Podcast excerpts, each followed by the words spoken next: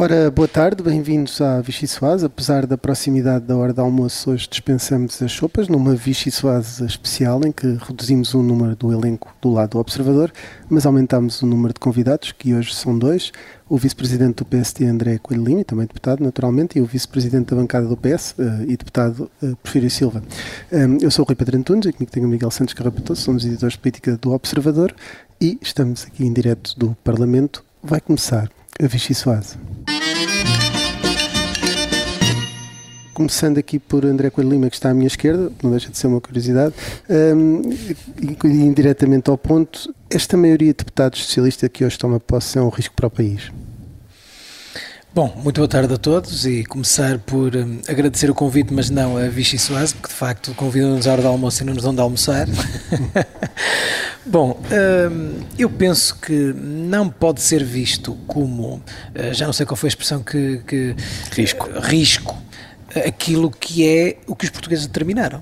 Portanto, os portugueses quiseram uh, a configuração parlamentar que têm e, portanto, aquilo que vão ter durante estes quatro anos e bem exatamente aquilo que uh, decidiram ter. E, portanto, quem acredita na democracia profundamente, como é o meu caso, acredita naquilo que é a deliberação popular, em urna, em voto, que foi aquilo que aconteceu. E, portanto, não há o risco que pode suceder no funcionamento da própria democracia, só o futuro dirá, e eu não sou de adivinhações. E nesse aspecto, uh, Prefiro Silva foi sempre um defensor de uma solução política encontrada à esquerda, com a maioria absoluta do PS, uh, espera que uh, os partidos de esquerda façam uma oposição em toda a linha ao Partido Socialista. Boa tarde a todos. Que se vai somar naturalmente à oposição do PSD. Uh, boa tarde a todos. Bom, somar talvez, talvez não. Uh, toda a gente sabe que eu fui favorável à, à forma governativa anterior. Também quem seguiu com mais atenção aquilo que eu fui lendo e escrevendo também sempre disse que, obviamente, havia um, um diálogo do outro lado, designadamente com, com o PSD e com a direita democrática uh, e continuo a pensar a mesma coisa. E, portanto, o que eu espero dos partidos que não estão na maioria é que façam oposição. Os que estão à esquerda que façam oposição à esquerda, os que estão à direita que façam oposição à direita, porque uma maioria acho que faz falta ao país, as oposições fazem tanta falta ao país como a maioria. E o que eu espero do meu lado é que a maioria que eu, de que eu faço parte seja capaz de perceber isso e seja capaz de honrar o valor das oposições no Parlamento, que sem oposições as maiorias são ditaduras e isso nós não queremos certamente. Visto que os nossos dois convidados vieram muito pouco dispostos a entrar em, em, em despique, mas vamos, a, vamos continuar a tentar. André Coelho Lima, o próximo líder do PSD está verdadeiramente em funções eh, lá para setembro, eh, se as coisas correrem bem. Ter o maior partido da oposição desaparecido em combate não é um salvo-conduto para um Partido Socialista maioritário? Não, não vejo assim. Uh, não, em primeiro lugar, não vejo de forma nenhuma que o maior partido da oposição esteja desaparecido em combate. Nós estamos no primeiro dia da nova legislatura, com uh, uma, um grupo parlamentar reconduzido, uh, com toda a legitimidade, com, com órgãos em funções, portanto, não há nenhum desaparecimento. o que há são as contingências da vida política e democrática, a circunstância do PSD ter perdido as eleições, e até mais do que isso, a circunstância de o Partido Socialista ter tido maioria absoluta, embora todos sabemos não foi propriamente à custa do PSD, mas teve. A verdade é que uh, essa circunstância levou a que se apressassem alterações na direção nacional do PSD, designadamente à saída do Dr. Rui Rio. E, portanto, isso, o timing é aquele que foi decidido pelos órgãos nacionais. O PSD terá eleições no final de maio, portanto, não é, uh, não, não, não vejo a coisa assim, que só em setembro, e independentemente do mais, daqui até lá, o Parlamento começa hoje em funções e, portanto, começarão a surgir os dossiês, começarão a surgir os temas e começará a surgir o debate entre torno dos temas que nos vão ser apresentados e a oposição far-se-á naturalmente em função das circunstâncias e não de agendas. Prefiro Silva, há pouco dizia que esperava que o, que o partido, que o Partido Socialista soubesse respeitar a maioria eh, que os portugueses lhe consideram. Acha que existe um risco de o PS entrar numa deriva eh, de, de autossuficiência que, que, não, que, não, que o ponha de costas ou que o vir de costas para o Parlamento? Nós nunca podemos dizer que os riscos não existem. Eu estou confiante de que esta maioria saberá comportar-se como se deve comportar uh, qualquer maioria uh, no Parlamento. Mas nós não podemos uh, esquecer o facto de que os números contam. De facto, o Partido Socialista tem o maior número de deputados. isso não facilita as coisas. Pelo contrário, dá-nos mais responsabilidade. Porque quando nós não temos maioria, é da natureza das coisas, temos que negociar. sabemos que temos que negociar. Quando temos maioria, é preciso pôr a mão na cabeça e pensar, nós temos que negociar na mesma.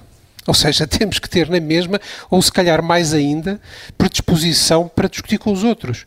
Porque é mais fácil fazermos erros quando estamos e sozinhos. Acha que essa é a linha dominante do Partido Socialista? Acho que sim.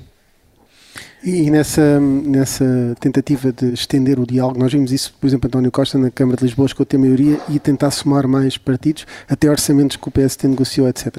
Um, há, há, ou não uma oposição privilegiada nesse diálogo?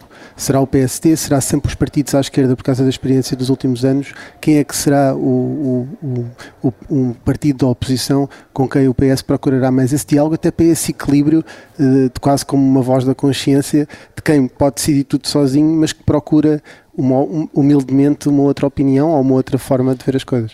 Eu gostava de dizer que isto que eu tenho estado a dizer não é uma posição de humildade, assim, uma coisa tipo franciscana. É pensar politicamente como é que nós nos devemos comportar. Não é por uma questão de humildade. Nós temos que perceber que a dinâmica política exige que haja capacidade de diálogo para podermos evitar mais erros. E não é por humildade, eu acho que a humildade é uma boa virtude, mas não é por humildade, é por realismo. Eu dizia humildade democrática. Certo, a humildade democrática sim, mas a humildade democrática é um método é saber que nós, mesmo tendo maioria, provavelmente nem sempre estaremos a ver a razão naquele momento concreto. E se ouvirmos os outros, é mais fácil fazermos menos erros. A oposição de esquerda, a oposição de direita, são oposições diferentes que convergem. O Partido Socialista uh, tem na, na, democracia portuguesa uh, uma, uma posição que não é por mérito, é mesmo assim, é o único partido que já esteve no governo com toda a gente. Agora, enfim, não com, não com, o novo, com o novo grupo parlamentar do Chega, mas com os outros partidos com os partidos democratas já esteve no governo com toda a gente. E isso tem um significado. Há coisas em que nós uh, tenderemos a estar mais de acordo com os partidos à nossa esquerda, há coisas com as quais nós tenderemos a estar mais de acordo com os partidos à nossa, à nossa direita. Continua a só ser possível fazer maioria constitucional com o PSD, nós nunca podemos esquecer isso, porque nós não podemos achar que numa semana tratamos mal o PSD e na outra semana vamos tentar fazer maioria constitucional com ele. Quer dizer, eh, eu acho que é do, do realismo político nós acharmos que uma maioria absoluta é uma responsabilidade absoluta. Não é um risco, mas é uma responsabilidade absoluta. A responsabilidade é maior e, portanto, nós temos que fazer mais esforço para nos lembrarmos todos os dias. Eu usei há tempos uma expressão que eu acho que significa aquilo que eu penso sobre isto.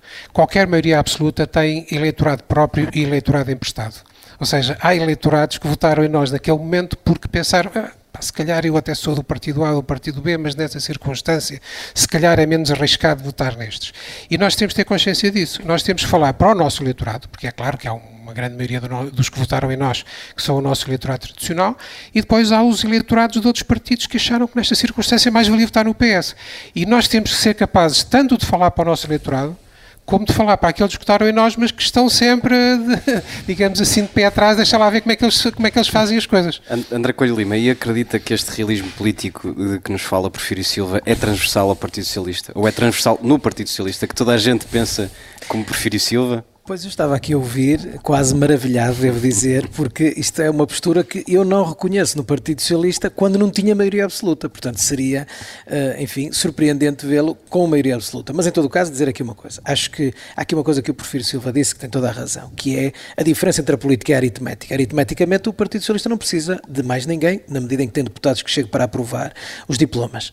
Mas a política vale mais do que isso. Falamos na dimensão constitucional, para além da dimensão constitucional. Para ser aprovarem uh, alterações em matérias fundamentais, como na educação, como na saúde, que, que convém, convém ao país que sejam transversais por sucessivos governos, é evidente que é importante, e aqui não digo particularmente com o PSD, digo com quaisquer partidos, mas ter uma maior amplitude de aprovação. Não só no debate, mas na própria aprovação. Porque essa aprovação pode significar a futuro, no futuro um comprometimento na continuação de determinadas medidas. Porquê que eu digo que me surpreendo?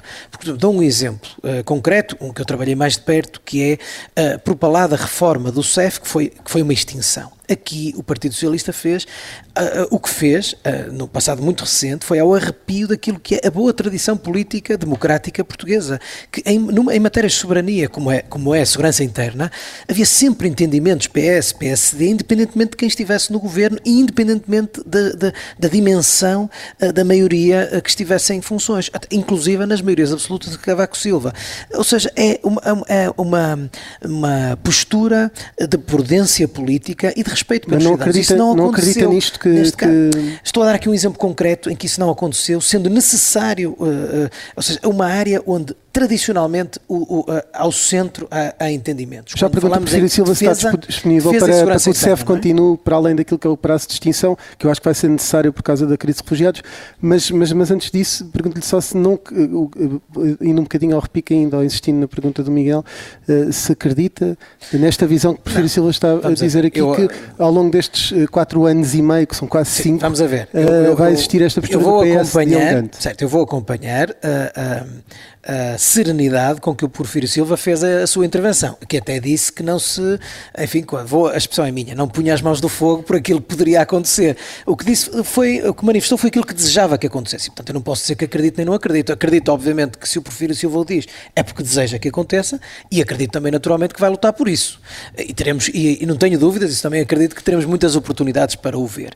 O que é importante é que nós saibamos que as posições de cada um de nós, o que quer dizer, ter uma perspectiva macro dos nossos partidos, são meramente conjunturais. Estamos aqui todos ao serviço dos cidadãos, ao serviço do país. E, portanto, uh, aquilo que os cidadãos nos dão a cada momento, a expressão eleitoral que nos dão, uh, é uma responsabilidade acrescida e temos sempre que ter a noção de que estamos aqui hoje e não estamos cá amanhã. Cada um de nós individualmente tem muito pouco significado naquilo que representa o serviço público que aqui prestamos. Se tivermos isto em mente, ao invés das agendas eh, legítimas, mas sempre mais espúrias de cada um dos partidos, agora interessa-me bater e agora, se tivermos isto em mente, penso que estaremos a fazer sempre um bom serviço certo. e os cidadãos Com a maioria absoluta do PS, podem ter algumas áreas que, que André Coelho Lima aqui falou, a saúde e a educação, fazer um, um, ter uma visão reformista sem necessitarem de, de acordos com os outros partidos. Mas perguntava-lhe agora uma, uma, questão específica muito rapidamente, já agora se tem opinião sobre isto, relativamente à extinção do CEF, se o PS está disponível recuar um pouco e continuar a prolongar ou a adiar a extinção do CEF em virtude daquilo que são os desafios atuais. Ninguém esperava que houvesse uma guerra na Ucrânia, se calhar, quando, quando se propôs a extinção do CEF, se, nem que chegassem refugiados. Se me permitem, só ponto prévio, o que seria da admissão de refugiados ucranianos se não tivéssemos o CEF em funções? O que seria se já tivesse avançado a propalada reforma? Bom, eu não vou eu não vou entrar aqui em, em, antecipações, aliás não tenho mandato para isso. Em boa verdade, eu agora não sou vice-presidente do grupo, sou um deputado exato. à espera que se até, até, até à nova, exato. E não faz a mais pequena ideia se vou ser ou se não vou ser. Uh, oh, André Codrima, uh, para, para haver entendimentos é preciso mais do que uma parte. Os partidos à nossa esquerda queixavam-se que o PS fazia muitos acordos com o PSD. O PSD queixava-se que nós estávamos sempre a governar com a esquerda. Portanto, quando não houve acordo, é porque houve mais do que um a discordar. Não vamos agora estar, a, enfim, a, a postular quem é que teve mais ou menos uh, responsabilidades. Agora, uh, a verdade é esta.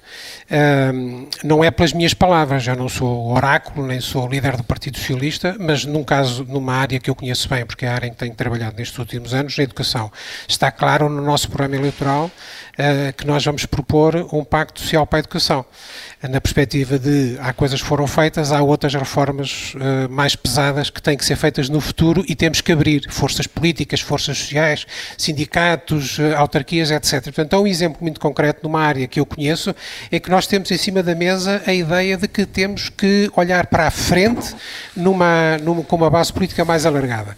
Se isto vai ser sempre possível, não vai porque quer dizer, nós também não estamos cá para estarmos todos de acordo. A Assembleia da República é o órgão da, da, da República onde uh, o que tem lugar é a diversidade. O Presidente da República representa a unidade, o Governo representa quem tem que fazer as coisas todos os dias, nós representamos a diversidade e não faria sentido estarmos aqui a tentar estar todos de acordo. Agora, precisamente aquilo que o André disse, que é uh, nós sabermos que há políticas que demoram gerações a dar resultado, se nós estivermos de 4 em 4 anos a mudar políticas que demoram gerações a dar resultado, nunca lá chegamos. Não é preciso sermos todos muito amigos uns dos outros para perceber isto. Temos que ser realistas politicamente. E às vezes eu não posso ter 100% daquilo que eu acho que era bom que se fizesse, mas posso ter 70% se também der 70% daquilo que o outro acha que se deve fazer. Eu acho que isto é a política normal e, infelizmente, os últimos anos, quer na Europa, quer no mundo, uh, têm dado mais uh, valor à política da agressividade, à política da escalada verbal, à política, às vezes até do insulto, uh, e eu acho que nós temos a responsabilidade de fazer com que a política seja o espaço de debate, de propostas diferentes, de criticar as propostas dos outros, de tentar obstaculizar as propostas dos outros quando achamos que elas são perigosas, mas sabermos encontrar o caminho das coisas essenciais onde temos que caminhar, mais ou menos no sentido futuro. Onde é que o Lima queria acrescentar queria, algo? Queria, antes que depois amanhã, eh, nos vossos programas da manhã, me venham uh, cair em cima de mim, porque estou aqui à procura de consenso e o PSD continua a estar os consensos, dizer assim, uh, dizer aqui uma coisa que é muito importante. Aliás, e fazendo um elogio ao Partido Socialista. O Partido Socialista gosta de se pôr nesta posição, que não é a sua, de charneira política, ideológica no país. Aliás, o Porfírio fez aqui, uh, demonstrou de forma muito clara e, e, bem demonstrado como, ora, fazemos acordos à esquerda, ora à direita. O PSD não entra nisso. E eu quero aqui afirmar muito claro que o PSD é alternativa de governo ao PS quando o PS está a governar, como o PS é alternativa de governo ao PSD quando o PSD está a governar. E, portanto, ambos têm as suas pontos de entendimento, ora à sua esquerda, ora à sua direita. Não há. Ou seja, uh, o facto de estarmos a ter esta conversa e do PS estar legitimamente a, a governar com maioria absoluta, a verdade é que não, não é uh, uh, o partido charneira. E muito embora, é por isso é que tiro o chapéu à estratégia, conseguiu, com, a, com a, os muros que António Costa quebrou à sua esquerda, conseguiu dizimar os partidos à sua esquerda e com isso ter esta maioria absoluta. Foi à custa de 2015 que hoje o PS teve a maioria absoluta. Já que falamos em alternativa, é inevitável também uh, abordarmos a questão de Luís Montenegro, que esta terça-feira anunciou a candidatura à liderança do PSD. Pergunto-lhe uma resposta muito, uh, peço-lhe uma resposta muito rápida, se é o homem certo para o lugar. A resposta é igualmente rápida, ou é igualmente, não, é rápida como, conforme solicitado. Acho que o Partido Social Democrata está em processo interno e os, os candidatos, quem entender candidatar-se, terei uma opinião quando souber quem são os candidatos. Luís e, Montenegro e, já anunciou, portanto... Quando souber quem são todos os candidatos, terei uma opinião e até devo dizer, já o disse, mas vou dizê-lo novamente, o envolvimento, o nível de envolvimento que eu tive na Direção Nacional do Torre Rio, na minha análise das coisas, faz com que eu deva estar ausente deste processo eleitoral uh, que aí vem. Portanto, acho que é. A menos que se candidate.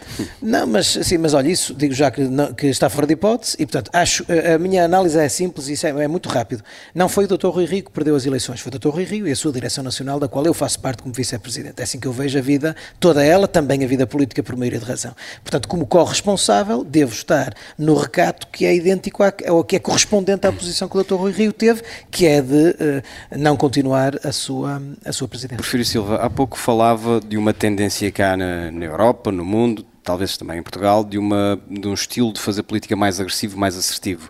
Ora, sabemos que Luís Montenegro apresentou-se sempre como uh, uma figura da ala mais dura do PS, pelo menos aquela que defendia sempre uma posição muito mais assertiva, muito mais agressiva em relação ao Partido Socialista, por oposição ao Dr. Rui Rio. Acredita que se Luís Montenegro for eleito uh, líder do PSD, esse clima de crispação entre PS e PSD será uh, muito mais vincado?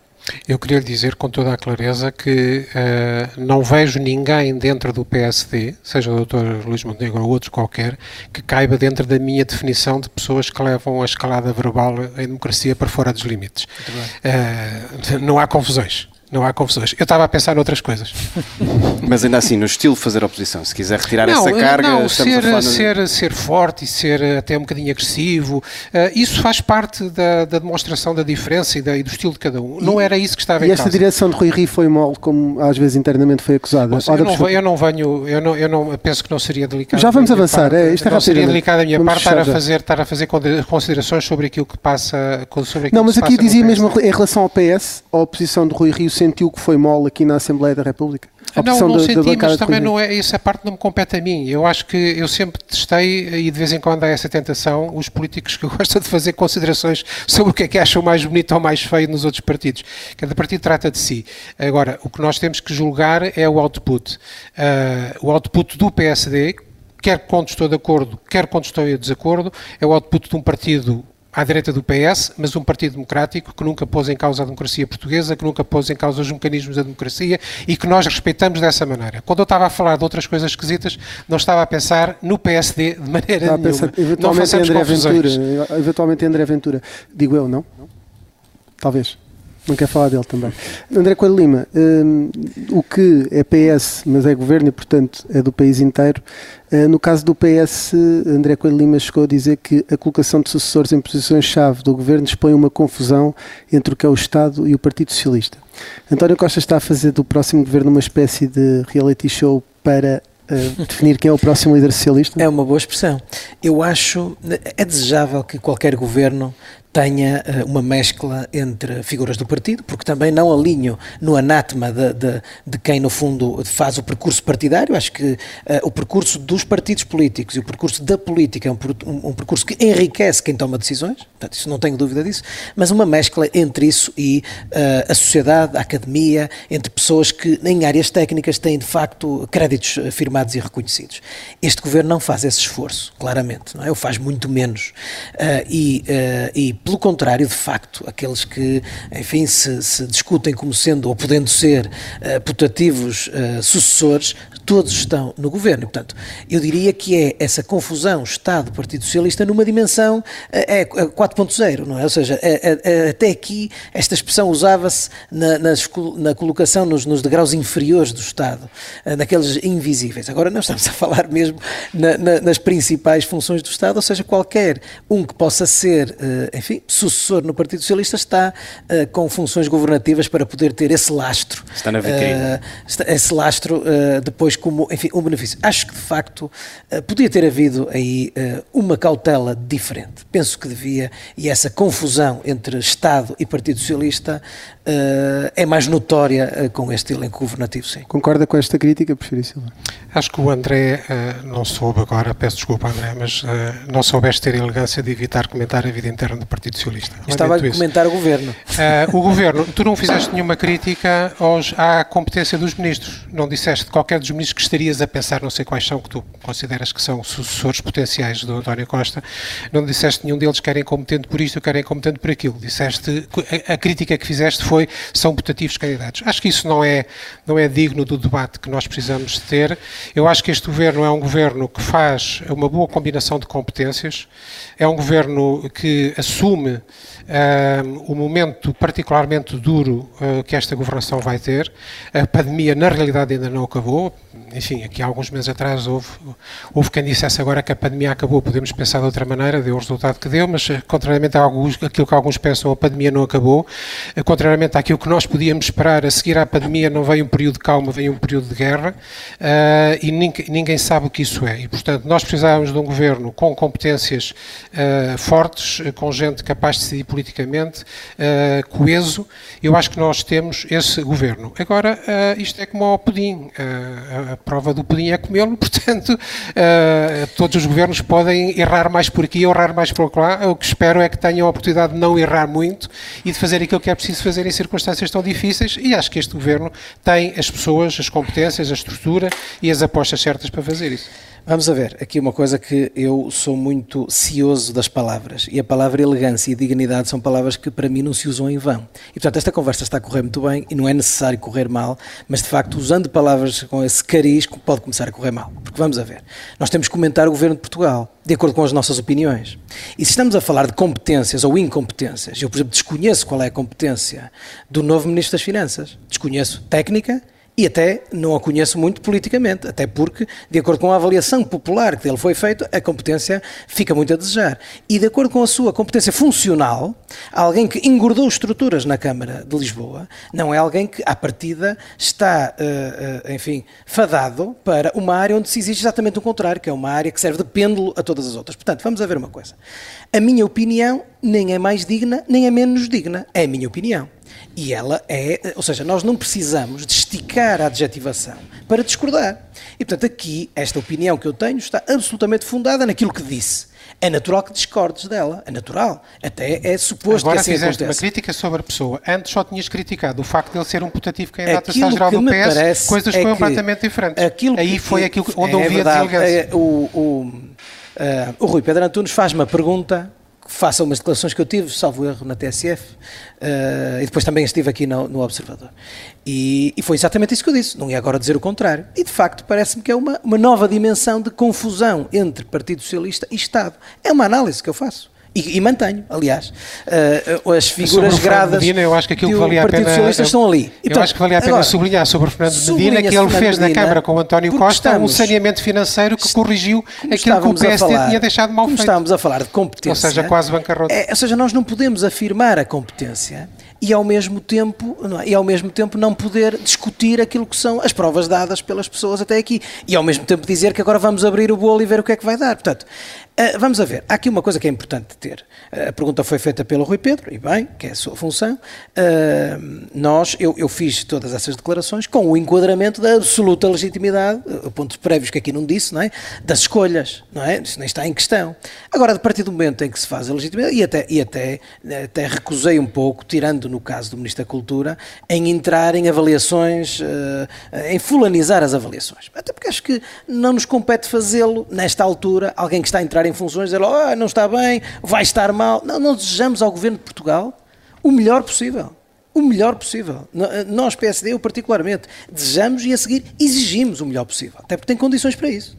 A partir daí, são naturalmente as perspectivas de análise que acho que devem ser respeitadas. Sanadas, porque são as nossas. Sanadas o vosso conflito uh, de adjetivos, uh, a defesa de Porfírio Silva foi dizer que, que, que Fernandina saneou as contas uh, na Câmara de Lisboa como resposta à falta de, de experiência, mas voltando aqui à questão do governo, um, o próprio António Costa disse uh, antes das eleições que gostava de dar de experiência governativa a pessoas que o pudessem suceder e que fazia questão, questão de o fazer. Um, ao colocar estas, é apenas o que eu disse. ao colocar estas figuras no governo pode de alguma forma prejudicar e, e, e levar a uma competição entre elas ou de alguma forma é saudável que estas pessoas ganhem experiência governativa até para um dia o PS ter quadros formados para poderem assumir o lugar de Primeiro-Ministro.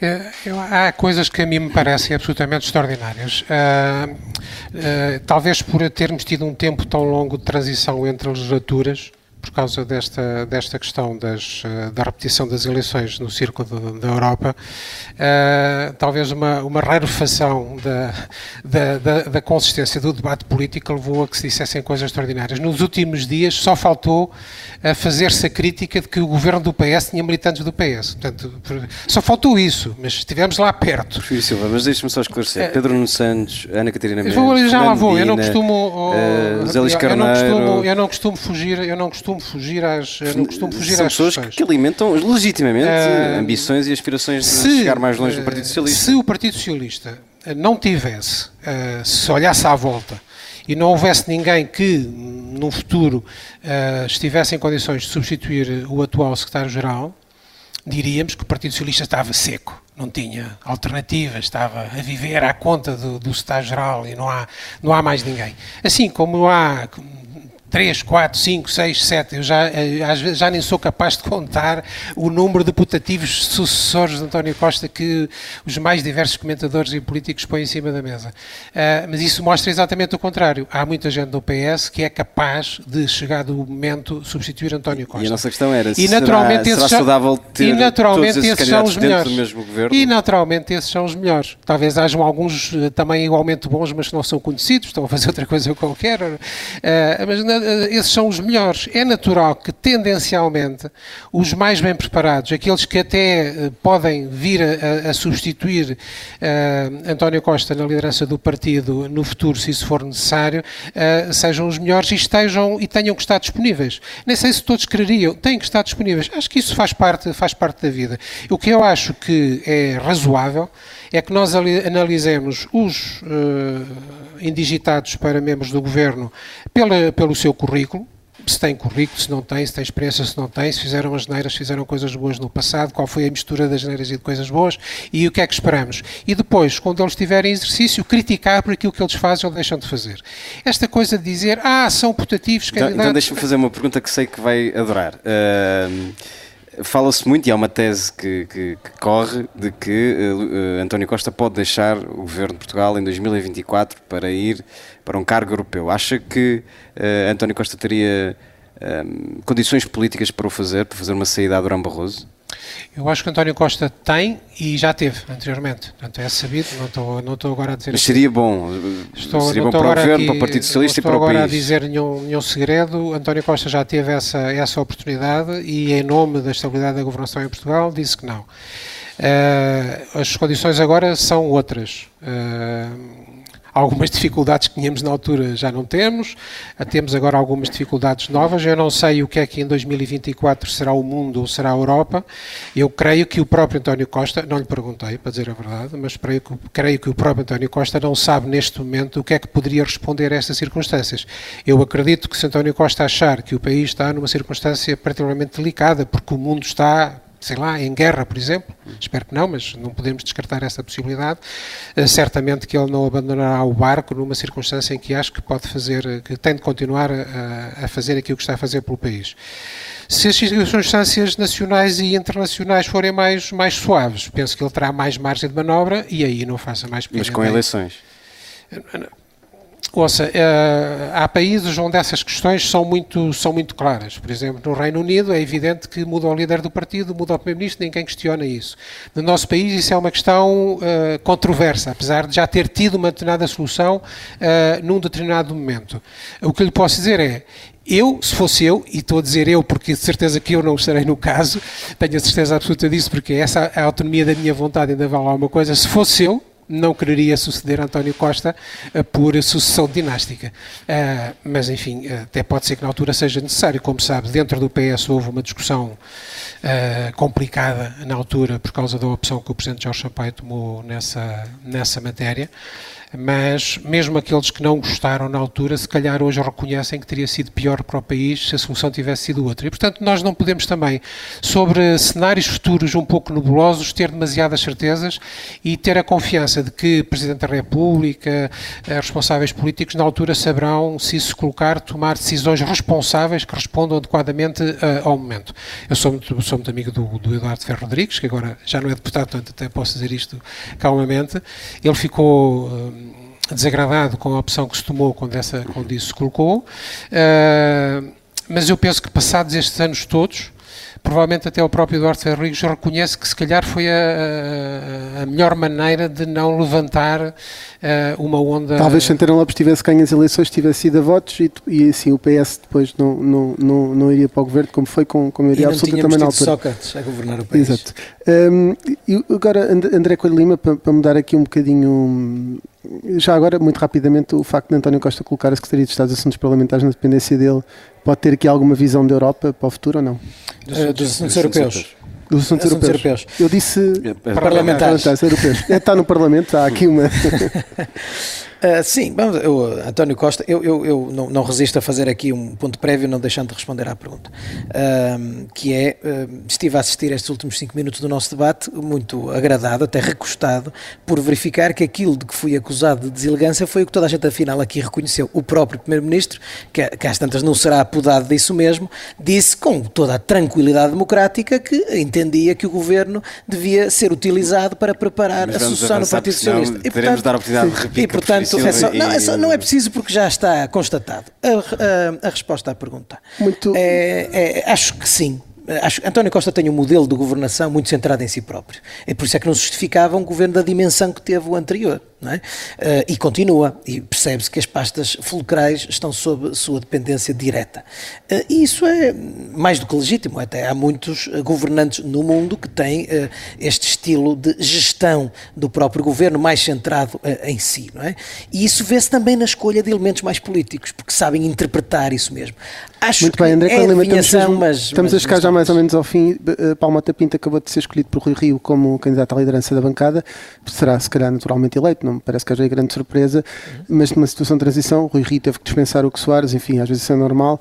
Um, não há o risco deste próximo líder do PST poder dispensar este líder da bancada e ser parado? Não sei, tenho a dizer que Paulo Mota Pinto é um excelente líder da bancada, se ele há certamente, é, é um político com grande prestígio e eh, não sei quem será o líder do PSD para poder fazer essa, essa presunção, não faço ideia nenhuma. Uh, desejo que isso não aconteça naturalmente, porque o PSD vai agora eleger uma, uma liderança da bancada que se espera que, que possa uh, assentar estacas e começar o trabalho de oposição ao Partido Eurico Eurico, sobre Eurico Brilhante Dias, Prefiro Silva, não sei, tivemos no passado Ana Catarina Mendes, Carlos César, Barinha de Belém, Ferro Rodrigues, Alberto Martins, António Costa, António José Seguro, Jorge Lacão, Almeida Santos, Jaime Gama, António Guterres, fomos mais para trás, Jorge Sampaio. Eurico Brilhante Dias uh, não tem propriamente o peso político que estas pessoas tinham quando assumiram o cargo. Uh, é uma escolha que mostra que há um desinvestimento do PS na bancada? Não, curiosa, curiosamente a sua pergunta é uma boa continuação para este nosso diferente aqui entre mim e o André, uh, porque António Costa tem tido uma, uma constante na sua forma de gerir, uh, por um lado o partido, por outro lado o governo e a relação entre uh, o partido e a nossa presença na sociedade, e é estar permanentemente a pôr pessoas das novas gerações em lugares de responsabilidade.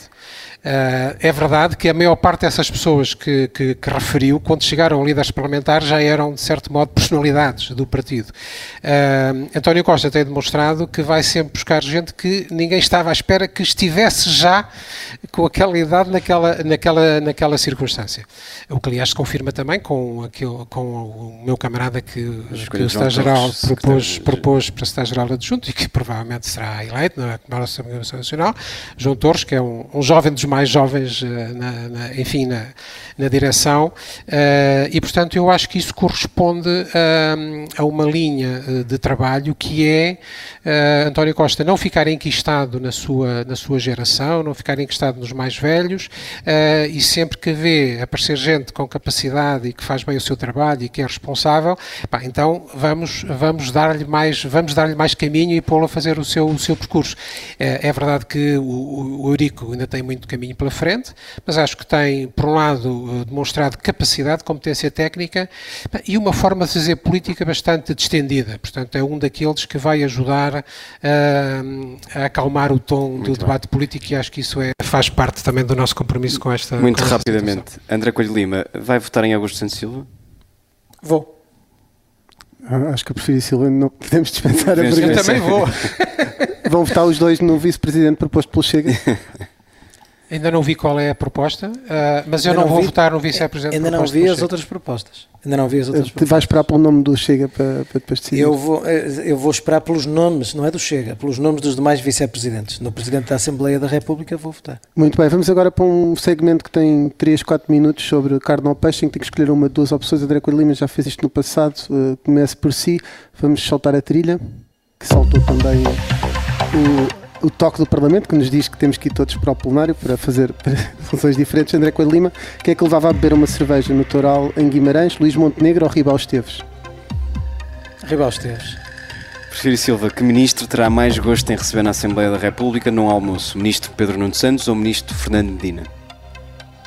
O Pedro Nuno Santos é o cabeça de lista para, para o meu círculo essa era fácil. Com, com quem iria uh, numa viagem ao Dubai, André Coelho Lima? Salvador Malheiro ou David Justino? Ao Dubai ia com Salvador Malheiro. É mais divertido. É mais divertido. Aliás, o rival também, porque é mais divertido para beber um fino, que é como se diz no, no toral. É verdade, é verdade. Grande falha, grande falha. É verdade, eu não, devia ter deixado de passar. É verdade, essa eras tu. Uh, prefiro Silva, uma última questão. A quem preferia dar uma aula de filosofia, Marcelo Rebelo de Souza ou Pedro Passos Coelho? Marcelo Rebelo de Sousa. Muito bem, e, e chegamos uh, ao fim uh, desta Vista e Fase especial que tivemos aqui dois convidados. Habitualmente é o convidado que escolhe a música. Como desta vez uh, tínhamos aqui um problema, se calhar, em, ger em, gerar um consenso para que fosse uma música dos dois, vamos fechar com uma música de David Bowie, Absolute Beginners, porque hoje é o primeiro dia de muitos deputados que vão certamente receber, porque já têm mais experiência aqui no quadro parlamentar. E é assim que fechamos esta emissão especial da Vichy Suazo.